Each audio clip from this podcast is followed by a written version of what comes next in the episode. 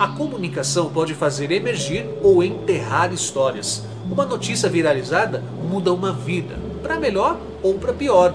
E hoje em dia, uma primeira linha de uma matéria, a headline, chama a atenção e muitas vezes ela é desconexa. O poder da manchete de atrair a atenção das pessoas também pode distorcer uma verdade a quem lê de maneira muito acentuada. Olho vivo de quem lê e quem escreve. Cuidado, tem muito veículo de comunicação que distorce uma notícia apenas com a manchete. Eu sou Renato Silva, porque inovar e motivar é preciso.